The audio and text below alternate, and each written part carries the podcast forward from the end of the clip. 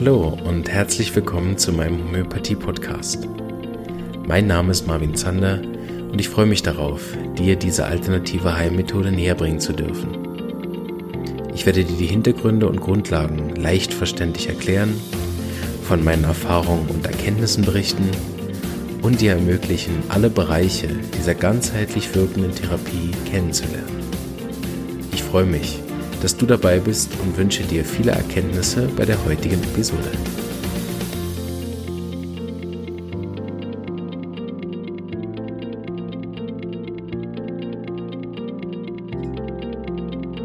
Super.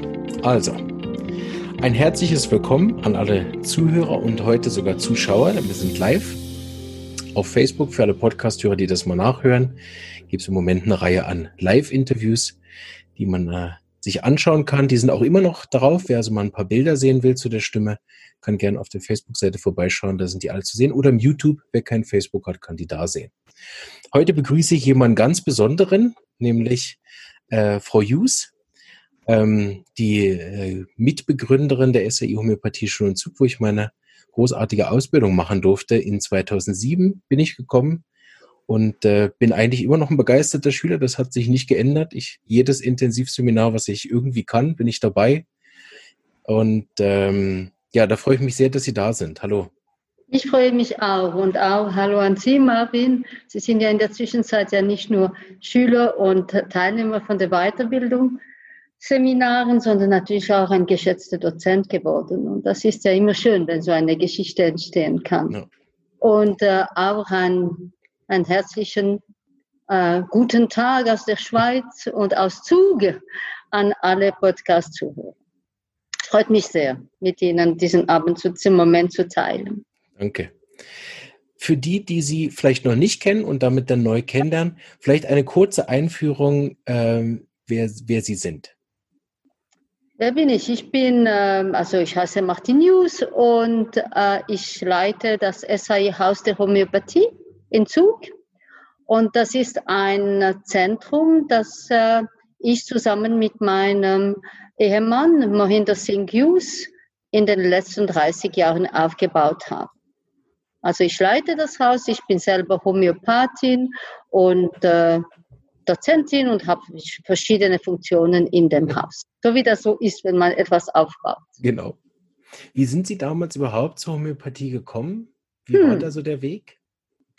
Ähm, reiner Zufall, wie es das so gibt, glaube ich nicht, dass es das gibt, aber das war, sagen wir, ein wirklich ein Zufall. Ich habe es nicht gesucht. Ich war damals im dritten Jahr von äh, veterinärmedizinischen Studium. Das ist meine erste Ausbildung. Und äh, ich war die einzige von meiner Clique, von meinen Freundesklicke, die ein alte Audi hatte. Und dann hat eine Freundin von mir gesagt, komm, äh, komm mit mir nach Genf. Es gibt so einen Homöopathie-Vortrag. Mhm. Und da können wir mit einem Auto fahren. Und ich habe gefragt, ja, was ist Homöopathie?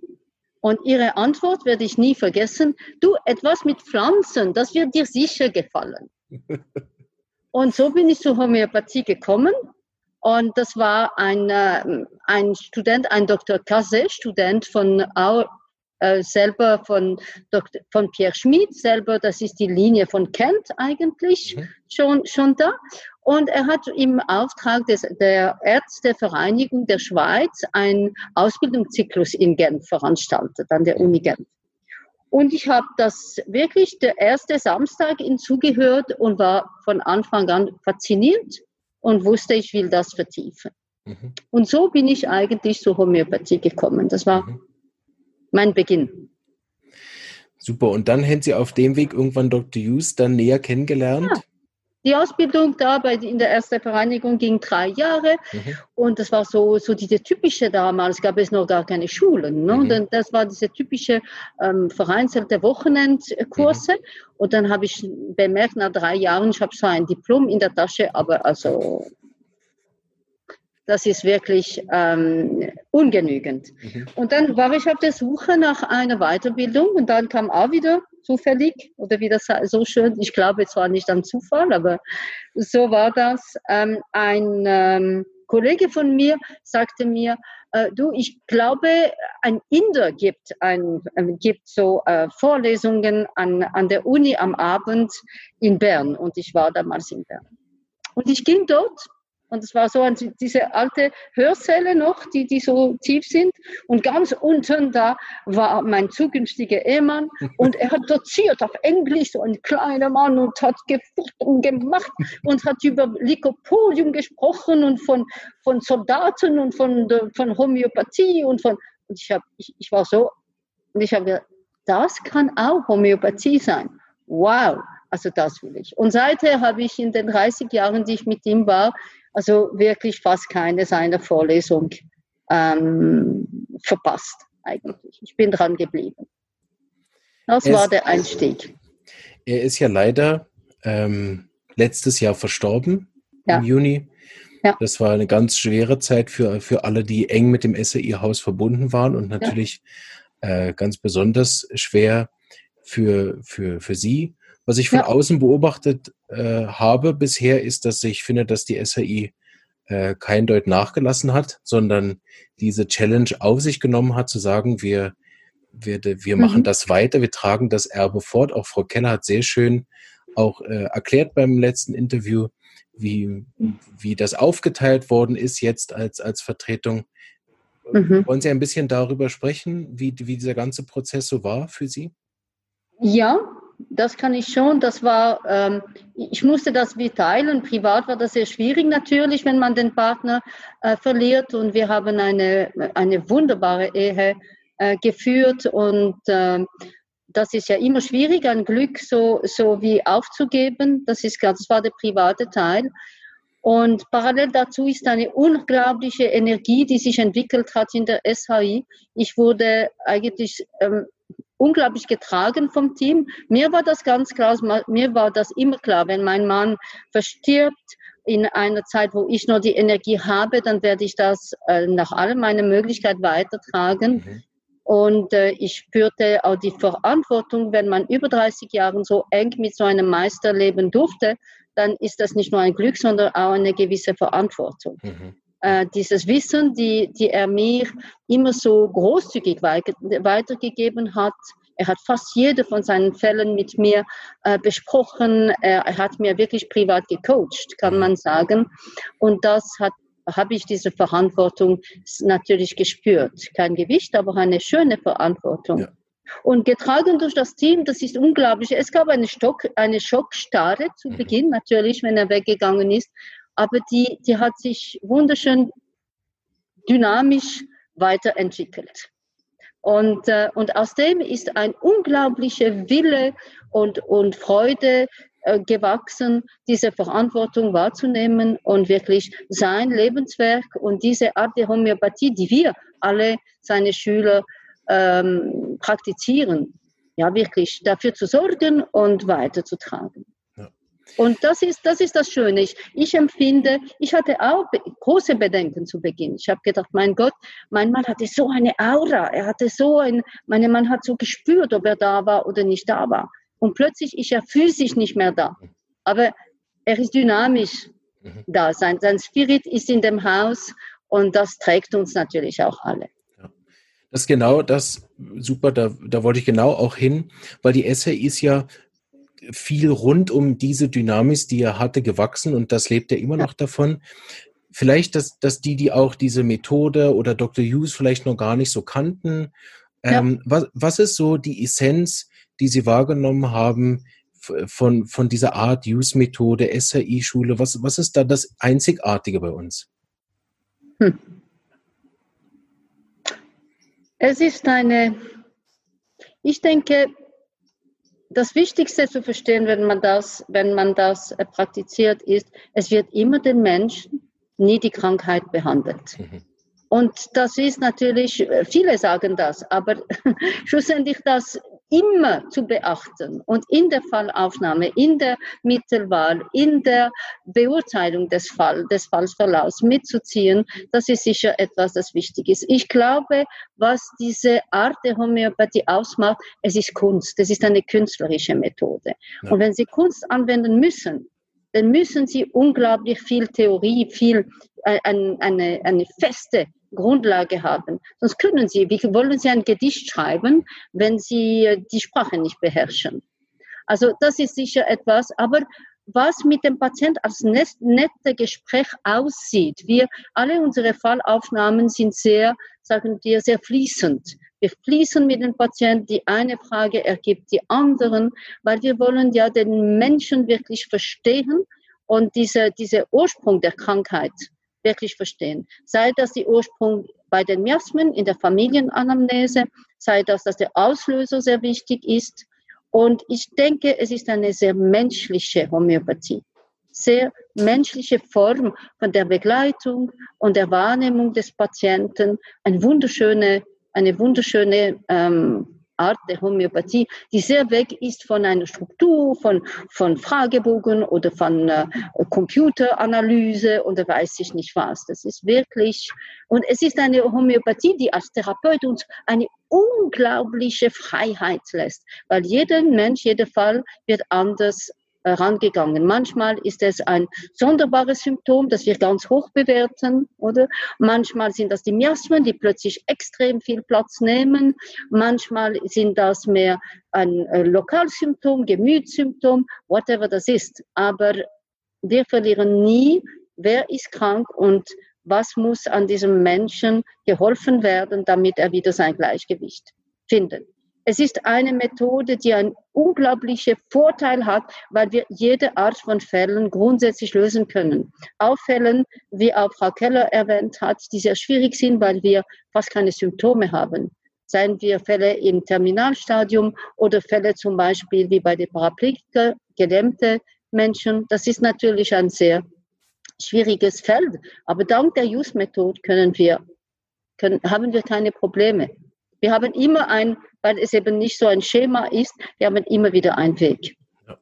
Ich finde das immer wieder beeindruckend, auch in der Praxis, dass ich natürlich immer wieder die Tendenz habe, wenn derjenige kommt mit Heuschnupfen, dann mindestens mal das Repertorium an der Stelle aufzumachen. Bei Dr. Hughes gibt es ja eine Rubrik in seinem Repertorium, da mal reinzuschauen, Heuschnupfenmittel.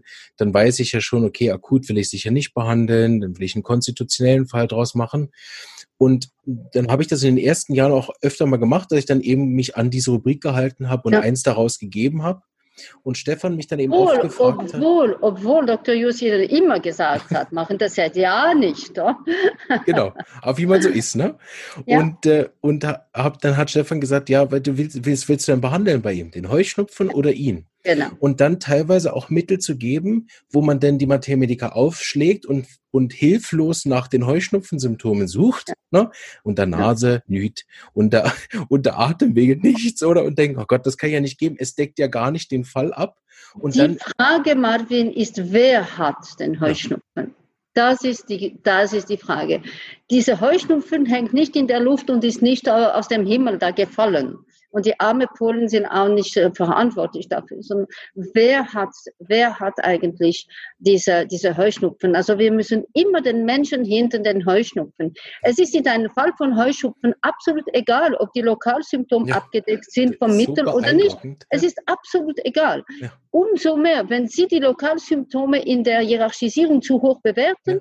haben Sie ein viel höheres Risiko, eine Unterdrückung zu nehmen, weil dann behandeln Sie Niesen, sie behandeln rote Augen, sie behandeln, aber es ist nicht das, was, was wir gelernt haben. Ne?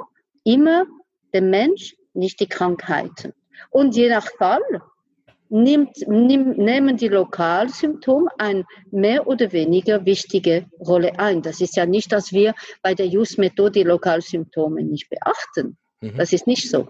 Aber in dem Fall, ich kann Ihnen einen anderen Fall, ich hatte heute einen Fall in der Praxis, ein Fall von, äh, ein langwieriger Fall von, ähm, von Colitis äh, ulcerosa und ähm, mit relativ viel Blutung und so. Und äh, er hat äh, von verschiedenen Homöopathen verschiedene Mittel äh, bekommen.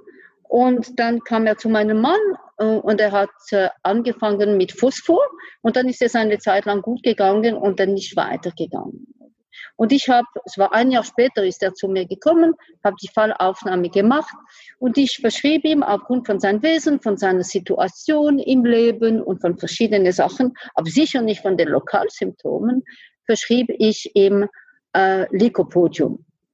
Wenn Sie die Lokalsymptome repertorisiert hätten, wären Sie auf keinen Fall auf Lycopodium gekommen. Und ich habe ihn wieder gesehen und das ist, das ist eigentlich eine wunderbare Wirkung. Das ist viel, viel, viel besser geworden. Erklären Sie mir das. Mhm. Die Ähnlichkeit, das Ähnlichkeitsprinzip, das Minimum muss immer wieder individuell verstanden werden. Es ist nicht die Summe der Symptomen, die da, die, die, die Totalität des Symptoms ist nicht die Summe der Symptome. Es sind welche Symptome sind wichtig, welche Elemente sind wichtig, was ist, warum ist dieser Mensch in dieser Situation, warum ist die Lebenskraft Kraft schwach geworden und da müssen wir ansetzen. Wenn wir das schaffen, dann ist schläft auf die rechte Seite, hat lieber Süßes oder Salziges. Das ist nicht so wichtig. Es ist mindere, mindere Wert. Und da war so ist es. Und das ist ja so genau. faszinierend. Ne? Ja ich war so beeindruckt. Ich hatte äh, jetzt eben auch einen Fall, wo ich eine Mittel gegeben habe, was überhaupt keinen Bezug hat zu Heuschnupfen. Und die, dann rief mich die Mutter dann nach drei Tagen und hat gesagt, das ist unglaublich, das ist einfach weg. Und, und wenn man das ein paar Mal erlebt hat, dann, dann, dann versteht man das, oder? Ich finde es großartig. Ja. Also, ja. Und dann macht es eben auch richtig Spaß. Also das kann ich auch sagen, wenn man dann nicht mehr äh, jedes Lokalsymptom repertorisieren muss, sondern sich wirklich im Kern des Patienten nähert und dann auch von mir aus das repertorisiert, auch dann macht es wirklich Spaß, weil man dann mit Menschen zu tun hat und nicht mit Nasen. Ja, das ist ein, ein, großer, ist ein großer Vorteil. Was ich immer sehr begeisternd gefunden habe, was ähm, ich auch immer sehr geschätzt habe, selbst in Goa, wo wir nachher noch kurz zu kommen, dass Dr. Hughes nie ausgelassen hat, war seine Philosophie. Ich fand, das ist der ja. große zweite Spirit, den, der nie fehlen durfte. Ähm, was sicher je nach Zustand von ihm auch mal mehr und mal weniger vorkam ja. in seinen Vorlesungen. Aber ich habe glücklicherweise mehrere Phasen von ihm erlebt, wo er viel das gemacht hat, auch vor Dingen gegen Ende. Mhm. Großartig. Also, vom Leben gesehen hat, die Philosophie. Ne? Das ist äh, die, die Homöopathie ist nicht nur äh, ist nicht nur ein, ein Medizin, sondern das ist also es ist ein Teil der Natur. Ein Teil der Natur ist auch ein Teil vom Leben. Und er hat sehr, sehr gern auch philosophiert. Er hat gesagt, auch ein Teil, warum er das gemacht hat, ist auch, weil er immer gesagt hat, die Homöopathen müssen auch ein, sich weiterentwickeln als Mensch. Es ist nicht schwierig, ein guter Arzt zu werden oder guter Homöopath zu werden, aber ein guter Mensch zu werden, das ist eine ganz andere Reise. Und trotzdem ist das sehr verlinkt, weil unsere persönliche Entwicklung fließt in unsere Beratung ein. Und die Beratung ist ein ganz wichtiger Teil einer homöopathischen Therapie. Und er hat extrem gern und extrem viel äh, philosophiert. Er hatte eine Art zu philosophieren. Er hat ja sogar ein Buch ist von ihm herausgekommen, der Lebensfluss, mit vielen von seinen philosophischen Texten. Und da kann man einen Einblick haben in, in diese ganz reiche Welt, und, äh, die, er, die er hatte. Ja, das stimmt. Und das führen wir jetzt, wir haben das große Glück an der SHI, dass wir äh, ihn ähm, aufge, also wir haben sehr viel von seinen Vorlesungen und Vorträge aufgenommen. Er hat von Anfang an, ja. äh, als noch Videoaufnahmen und, und Internet und so natürlich gar nicht bekannt und Videoaufnahmen eine sehr spezielle Sache waren, mhm. hat er immer gesagt, ihr müsst mich aufnehmen, eines Tages werdet ihr das brauchen. Mhm. Und ich verstehe vieles, was er gesagt hat. Und jetzt äh, versuchen wir auch diese ganze Philosophie, die er hatte, und das unsere Studenten und Seminarteilnehmer weiterzugeben. Das fand ich am letzten Intensivseminar großartig, wie wir dann immer wieder auch die Möglichkeit hatten, eben äh, Teile aus seinen Vorlesungen zu sehen. Mhm. Also es, das hat zumindest die, die, der schnelle Umstieg auf die Internetunterricht gerade äh, geboten, ne? dass wir Ja, das ist hatten. so. Jeder, jeder Verlust bedeutet auch ein Gewinn. Ne? Und das ist der Gewinn von, diesem, von dieser ganzen Geschichte.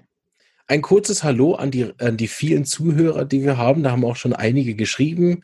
Und es sind auch einige Leute da, die wir kennen. Damaris aus Kanada schaut zum Beispiel zu. Liebe Hallo. Gruß nach Kanada. Und äh, Sabine ist dabei. Schön. Und sogar meine Eltern schauen zu. Das ist eine Hallo. Ehre. Ja, das genau. ist eine Ehre. Und äh, an alle, die live zuhören, das sind ja doch äh, über 30, ähm, gern, äh, wenn ihr Fragen habt, dürft ihr sie gerne in die Kommentare stellen und dann leite ich sie äh, weiter an Frau Jus und dann werden wir mhm. versuchen, die Fragen zu beantworten, so wir denn können. Ne? Genau. Ich würde gern äh, zu einem weiteren Schatz der SAI gehen, der ja ähm, viel, also mir vor allen Dingen viel, viel ähm, Tiefe gebracht hat in der Miasmatik. Ich glaube, dass ich das erst in Goa richtig verstanden habe, wie Miasmatik praktisch in der, in der Arbeit ist. Ich habe so viel profitiert davon und mit Stefan arbeiten wir auch viel davon gerade noch auf, um mhm. das wirklich praktisch in die Praxis zu integrieren. Und äh, ich finde das eine großartige Möglichkeit, die, mit der Homöopathie zu arbeiten. Und das ist mhm. ja auch ein Kernstück, sowohl die Miasmen als auch die, das Goa-Praktikum. Ja, das Goa-Praktikum ist entstanden aus dem Wunsch heraus von meinem Mann, etwas seine Heimat, ähm, seine Heimat zurückzugeben. Das ist eigentlich so ähm, entstanden. Und er hat ja in Kalkutta studiert und hat die ersten, äh, was das war, 20 Jahre von seiner, von seiner Karriere dort gemacht. Und ähm, dann haben wir Goa gewählt, eigentlich ganz bewusst, weil es eine kleine äh, homöopathische Universität ist, die uns mehr Freiheit somit äh, ließ und auch weil Goa ähm, einfach zu erreichen ist und äh, kein großer kultureller Schock für die, für die Schweizer bedeutet. Und dort haben wir angefangen, wirklich äh, zu arbeiten im Spital, dort mit einer Gruppe von Studierenden. Sie waren ja auch mhm. dabei und von äh, Dozenten. Und ähm, das ist eine andere Form von, von Therapie in, äh, in Goa, in dem Sinn, dass die Fallaufnahmen sehr kurz sind, gegeben durch die Menge an, an die Fülle an Patienten. Und mein Mann war es immer sehr wichtig, dass selbst wenn die Anamnese fünf Minuten oder zehn Minuten geht, muss sie alle Elemente von einer guten Anamnese beinhaltet. Mhm. Man muss immer den Patienten verstehen in diesen zehn Minuten. Das erlaubt uns die Use-Methode. Das ist etwas, das, das äh, nicht nur mein Mann, sondern auch wir gelernt, äh, gelernt haben. Und dann eben die Miasmen und auch die Materia Medica und auch die Beratung, alles erkennt man in einer konzentrierten Form. Mhm. Und das ist, glaube ich, also nicht glaube ich, ich weiß, wie lehrreich das ist. Ich habe es selber 15 Mal erleben dürfen. Das ist natürlich äh, wunderschön. Und dieses Jahr bin ich, äh, stand ich vor dem Dilemma, was mache ich mit dem Projekt? Das ist ein Projekt, das äh, uns beide sehr wichtig war. Und ich habe entschieden, das Projekt weiterzuführen. Bin dieses Mal alleine, also ohne Gruppe, nach Goa gefahren und habe mit einer Gruppe von, ähm, von, Homöop also von indischen Homöopathen dort gearbeitet.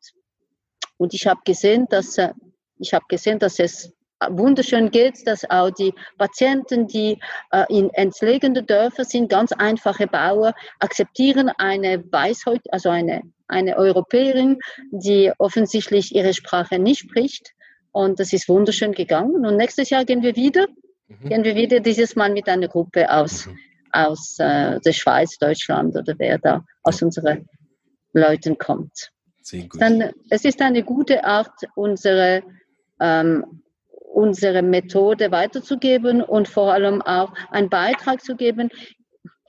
Indien ist, die Homöopathie ist sehr sagen wir, auf soliden Beinen, aber sie haben zum Teil ein bisschen ihr Weg verloren, indem sie eben zu viel krankheitsbezogen behandelt. Und ähm, so können, konnten wir ein bisschen für die Gruppe, die mit uns arbeitet, dort gegen, Gegenwehr geben. Ja. Da passt eine gute Frage dazu, gerade genau mhm. zu dem Thema. Und zwar hat Heli ähm, gefragt, was unterscheidet die Use-Methode von anderen? Es gibt ja eine Fülle von Methoden, die da sind. Und es gibt Überschneidungen in alle Methoden, mindestens in allen Methoden, die sich äh, dem Organon, äh, die, die das Organon als Basis haben, gibt es natürlich Ähnlichkeiten. Ich glaube, eine große, ein großer Unterschied von der Use-Methode ist, dass sie wirklich sehr individuell ist und keine Fallaufnahme ist anders wie die Also ist anders, man hat nicht ein Schema. So müssen wir immer vorgehen.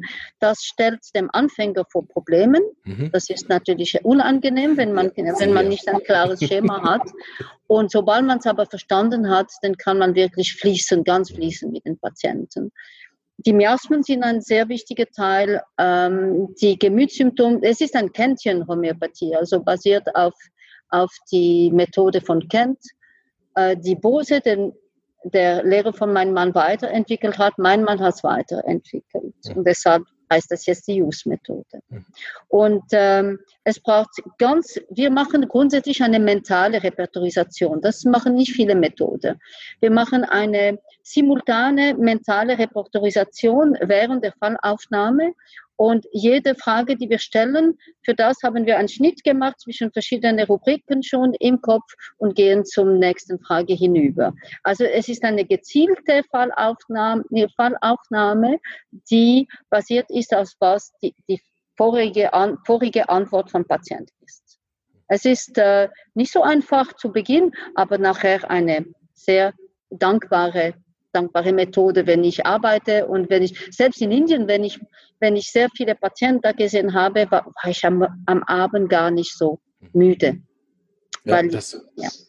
hat man bei Dr. Hughes auch immer gesehen. Also genau, 60, genau. 80 Patienten ja? und er hat immer noch Lust zum Späßchen machen am Abend beim Essen es ist nicht, dass wir das, das möchte ich vielleicht noch erklären, es ist nicht, dass wir das Repertorium nicht brauchen, gar nicht. Mhm. Wir brauchen das Repertorium in zwei Fällen. Ein Fall ist, sagen wir, der Patient ist, ähm, hat ein, ähm, ein ganz sonderbares Symptom und wir können ja nicht alles im Kopf haben. Selbstverständlich schlagen wir das sofort ähm, nach und schauen, welche Mittel haben das, damit wir einfach unser Feld entsprechend öffnen können. Also als Nachschlagewert brauchen wir das immer wieder auch während der Fallaufnahme. Und in Fällen, wo, unsere, wo, wo wir nicht weiterkommen, komplizierte Fälle, dann repertorisieren wir ganz äh, traditionell danach und schauen, was dabei rauskommt. Mhm. Aber es ist selten. Es ist je nachdem, wie unsere, ähm, wie unsere Kenntnis der Materia Medica sind. Je mehr Erfahrung wir haben, je mehr Materia Medica wir kennen, desto weniger müssen wir ähm, vollständig repertorisieren die Beginner, unsere Studenten müssen es mehr, mit der mhm. Zeit immer weniger. Das haben ja. Sie sicher selber erfahren, Marvin. Absolut. Ähm, eine weitere Frage, da kommen wir wieder zur SAI zurück, ist von Andrea. Können, könnte sich die SAI vorstellen, sich um ein homöopathisches Krankenhaus zu erweitern? Das war das Ziel. Das ursprüngliche, äh, das, unser ursprüngliches Projekt mit, mit meinem Mann war ganz klar, äh, Schule, äh, Klinik, also sagen wir äh, Schule und, äh, und Klinik oder ein Zentrum inklusive eben ein, eine Klinik. Das war ganz klar das Ziel. Wir haben einfach eingesehen, dass entweder unsere Kräfte oder die Situation in der Schweiz oder was das war, nicht, ähm, äh, nicht genügt haben, um alles in einem Menschenleben voranzutreiben. Und deshalb haben wir aber auch einen anderen Weg gesucht. Wir haben den Weg der Kooperation gesucht mit äh, anderen Institutionen. Und so sind zwei Projekte entstanden.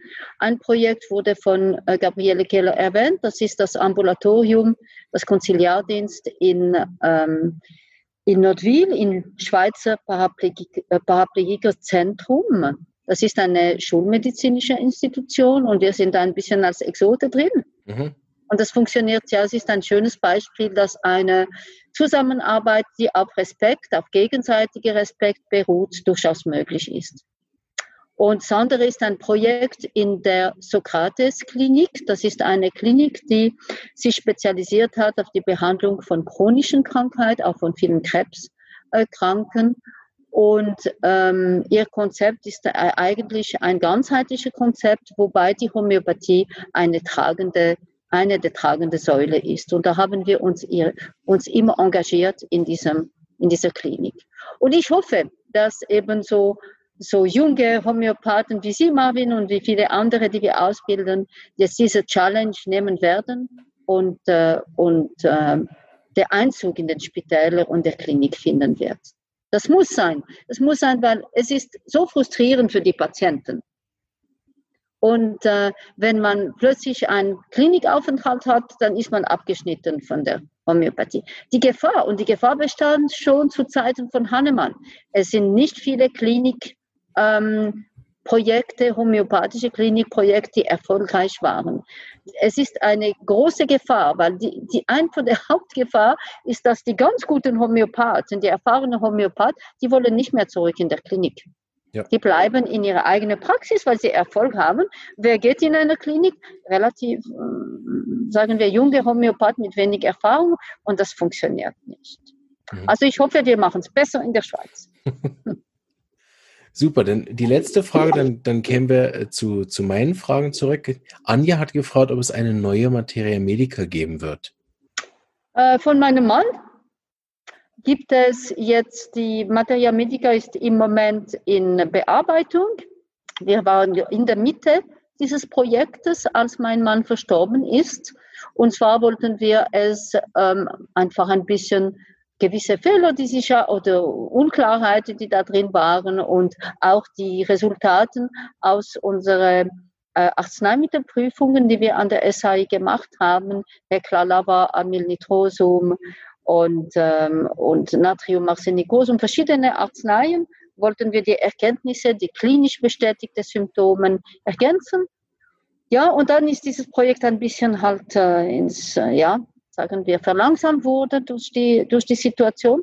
Und jetzt bin ich wieder voll motiviert und ich denke, die, die neue Version wird im Sommer im Druck gehen und sollte im Herbst erhältlich sein. Mhm. Super.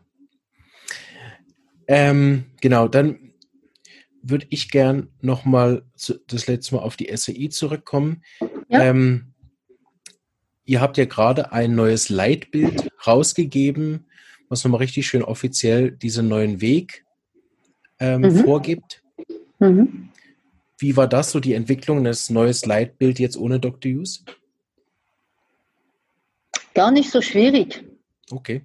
Weil ich bin, ich bin eigentlich ganz sicher, dass es, äh, ja, also, wissen Sie, wir, wir haben so oft und so viel und so eng alle zusammengearbeitet, dass wir gen ganz genau wussten, äh, wie ist seine Vision?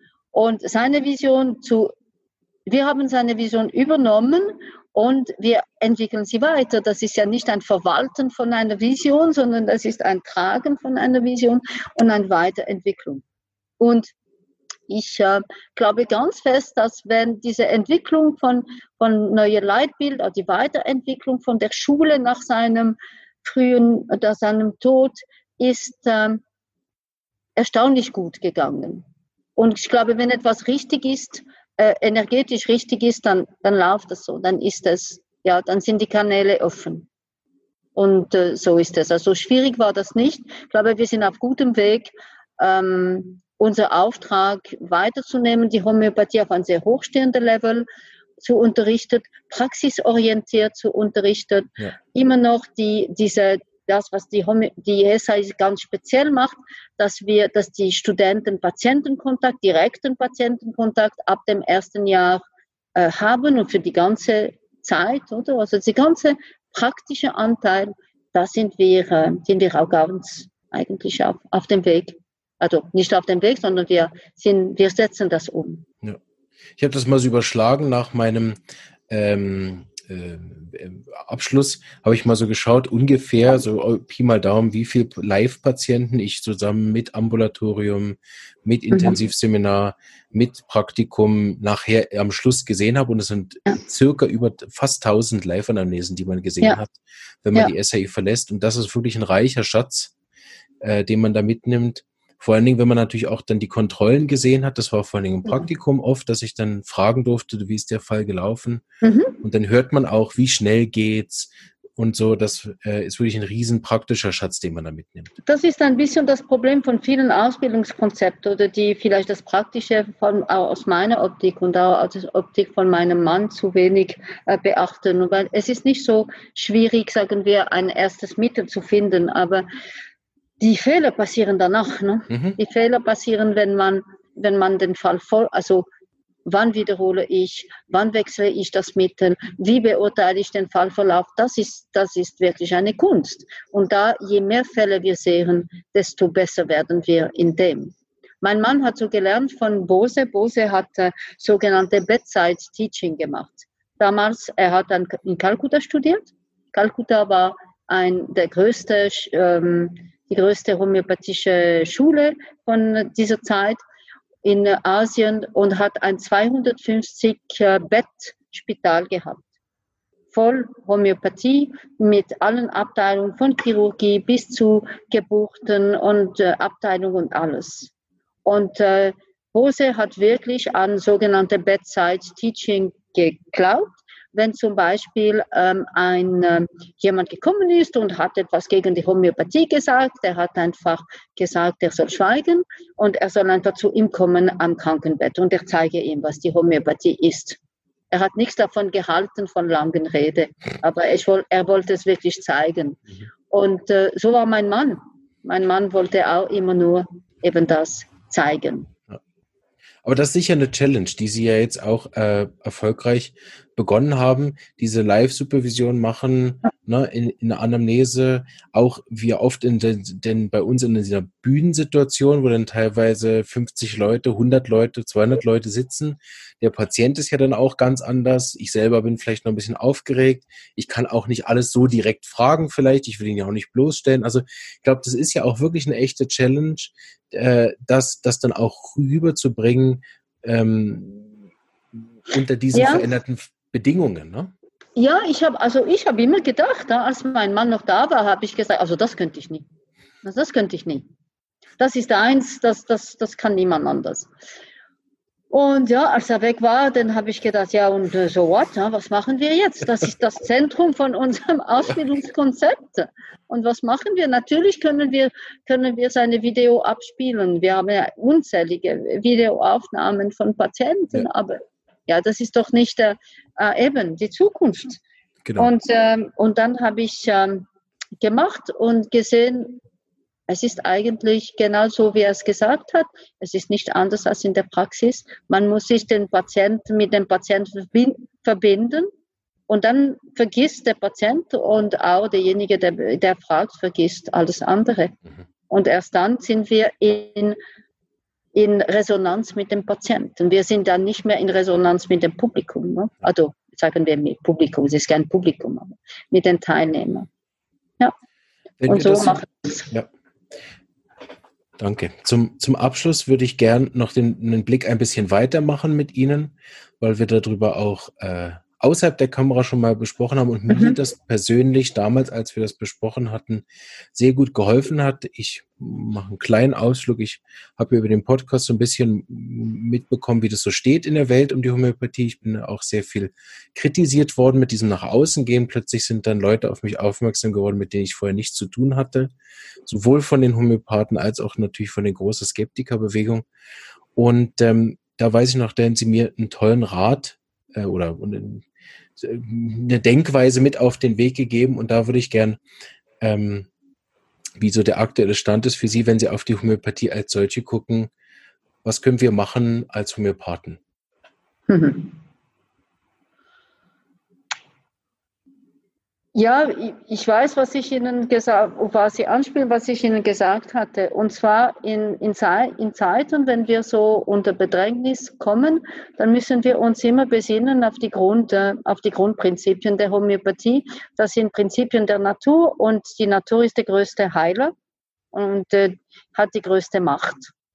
Und der Haupt- oder sagen wir ein unheimlich wichtiges Prinzip ist, dass alles von innen nach außen wächst äh, nicht nur heilt, sondern auch wächst von innen nach außen. Dieses Prinzip können wir überall anwenden, in unserem Privatleben, in unserem Berufsleben, in der, natürlich auch in der Therapie, das ist, das ist klar. Und ähm, be bezogen auf die jetzige Situation, das Beste, was die Homöopathie machen kann, ist sich auf sich, auf ihrem Zentrum zu konzentrieren, äh, auf ihre Stärke, sich auf ihre Stärke zu konzentrieren, unsere Grundaufgabe wahrzunehmen, so wie Hannemann es im ersten äh, Paragraph des Organons eigentlich, ähm, eigentlich formuliert hat. Und zwar sind wir da, um Menschen zu heilen. Das ist eigentlich unser Beruf. und, ähm, und nicht um etwas anderes zu machen. Vor allem nicht um jemand von uns zu ähm, überzeugen, das ist gar nicht nötig. Es ist gar nicht nötig. Lassen wir unsere Patienten sprechen, lassen wir unsere Arbeit für uns sprechen. Die Homöopathie kann von innen nach außen ähm, wachsen, wird auch und ist auch immer gewachsen. Das bedeutet auch, sich zu verstärken, auch nicht nur natürlich menschlich, sondern auch fachlich. Das ist wichtig. Mhm. Wichtig ist, dass man, ähm, dass man die Zeit äh, nützt, auch um äh, sich weiterzubilden, um, um zu reflektieren, um noch besser zu werden als Homöopath. Und äh, alles das ist Teil von, von innen nach außen. Innen nach außen ist auch Zusammenhalten unter Homöopathen. Mhm. Das gehört auch zu, zu dieser Regel. Und es ist doch, ich sage immer, es ist doch egal, welche Methode man nimmt. Der Patient gibt uns Recht, oder? Und meine, wenn, wenn man, es gibt verschiedene Wege nach Rom, aber Rom ist das Ziel. Mhm. Und das ist, das ist doch, das ist doch absolut egal, ob ich mit dieser Methode, mit der anderen Methode. Es gibt nicht eine universelle Methode. Und, ähm, aber was, was nicht geht in der Homöopathie, ist äh, das Schmetterlingsprinzip. Ein bisschen von dem, bisschen von dem, bisschen von dem. Da glaube ich, da bin ich kein Verfechter von dieser Art. Aber sonst ist es absolut egal. Also wirklich zusammenhalten als Homöopathen, als ärztliche Homöopath und sogenannte nichtärztliche Homöopathen. Das ist schon mal ein so fürchterlicher Begriff, aber damit die Zuhörer verstehen, was ich meine. Ähm, wirklich zusammenzuhalten und nicht meinen, die einen sind besser oder schlechter wie die anderen und äh, united, wirklich united gegen außen aufzutreten. Das ist auch Teil von diesem von innen nach außen. Und äh, wenn das Innen gesund ist, ist das Außen ist auch kein Problem mehr. Ne? Vielen Dank. Ich bin, ich bin mit allem durch, was ich heute fragen wollte. Gibt es noch ja. etwas, was Sie besprechen wollen? Sonst verabschieden Nein, wir bin, uns. Ich, ja, ich bedanke mich für das ganz angenehme Interview und wünsche allen Zuschauern ganz eine schöne Zeit und vor allem auch genügend Zeit, um sich zu pflegen, immer von innen nach außen. Das ist unheimlich wichtig in dieser Corona-Zeit weil ähm, sonst, wenn wir uns verlieren in der Außenwelt, das wäre diese ganze Fülle an Information und Theorie und alles, dann verkümmern wir innerlich und dann geht es uns schlecht. Und sonst sehen Sie das als Chance. Jede Krise ist auch eine Chance. Äh, nützen Sie die Zeit nicht, um überall nachzulesen, sondern gehen Sie in sich hinein. Wenn Sie nicht weiterkommen, gehen Sie in der Natur. Die Natur hat alle Antworten. Ich wünsche Ihnen alles Gute. Super. Vielen Dank, dass Sie sich die Zeit genommen haben. Ich lese im Chat, es sind alle sehr genossen. Wir haben viele Herzchen bekommen. ähm, und äh, das bleibt wie immer auf dem Kanal. Ihr könnt das auch später normal schauen. Das äh, manchmal kann man ja beim ersten Mal nicht alles mitnehmen, dann kann man sich das nochmal anhören. Und ähm, ich denke auch, dass ich Sie nicht das letzte Mal eingeladen habe. Mich freuen. Ich bin immer dabei. Ich bin immer dabei. Genau. Sie machen das ganz toll und das ist ein ganz tolles Engagement für die Homöopathie. Danke. An alle Zuschauer und Zuhörer vielen Dank, dass ihr dabei wart, die Folge bis zum Ende gehört habt. Ich wünsche euch alles Gute, bleibt gesund, bis bald. Ciao. Tschüss.